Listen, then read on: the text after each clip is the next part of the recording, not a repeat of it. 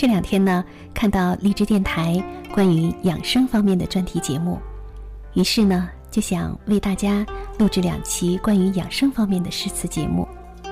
今晚呢，就为大家读一首南宋诗人陆游的《杂赋》。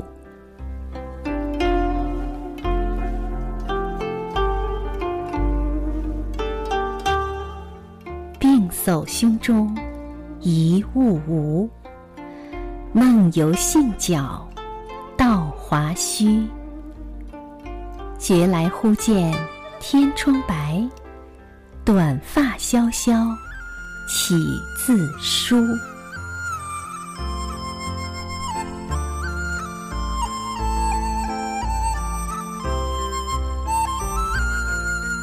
这首诗的保健方呢，就是短发萧萧起自梳。实际上呢，就是介绍了一种历史非常悠久的中医养生保健的方法——梳头法。梳头保健的理论基础呢，是中医的经络学和全息理论。中医认为，在人体十四条的主要的经脉当中，有八条都汇聚在头部，头部还有穴位四十多个，刺激反射区十多个。刺激头部的皮肤，能够起到良好的按摩作用，有利于改善头部的血液循环和营养代谢，而且呢，对神经衰弱、神经性头痛、脑血栓等疾病呢，有一定的防治作用。根据全息学的理论，头部的反射区对应着不同的器官和身体区域，而经常梳头呢，就能够刺激这些反射区，通过全息反射作用。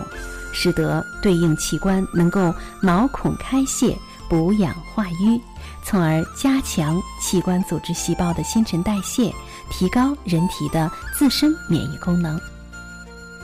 好，亲爱的朋友，今天呢为你读的是南宋诗人陆游的一首诗歌《杂赋》。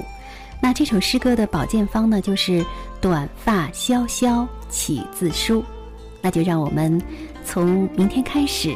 早上一起床就认认真真的梳一梳头吧。